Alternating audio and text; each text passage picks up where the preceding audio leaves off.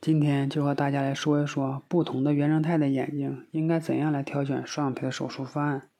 首先来说吊梢眼，我们大家都知道，一个正常人的眼睛内外眼角的倾斜角度一般不超过十度，如果倾斜的角度过大了，很有可能就形成吊梢眼。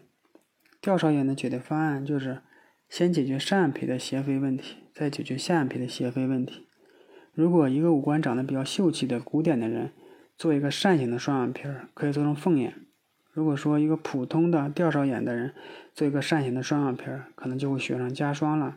因为扇形是广尾的，会加大眼尾向上的面积，会加剧吊梢感。吊梢加双眼皮会明显感觉中庭变长，这样还会改变五官的比例，五官比例不达标，自然就不自然了。凤眼其实是一种很好看的眼型。只是吊梢的凤眼比较难以驾驭，因此，如果中庭较长又想增加亲和力的吊梢眼的人，请考虑做小平行加下至这种双眼皮手术方案。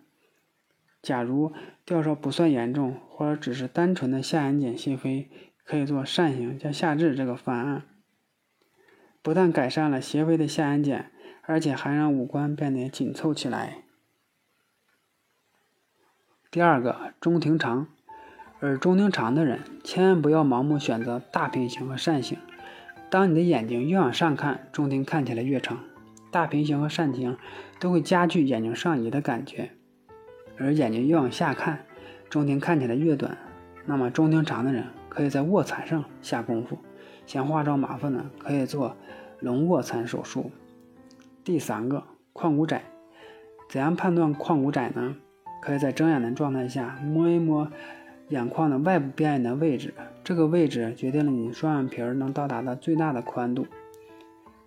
当你做双眼皮的时候，如果眶骨窄，双眼皮超过了眶骨的外侧边缘，则形成了眶骨压迫双眼皮，形成了多皱褶。眶骨窄的人不要盲目做过长的双眼皮。如果想要眼睛变大，可以做平行和新月，更适合你。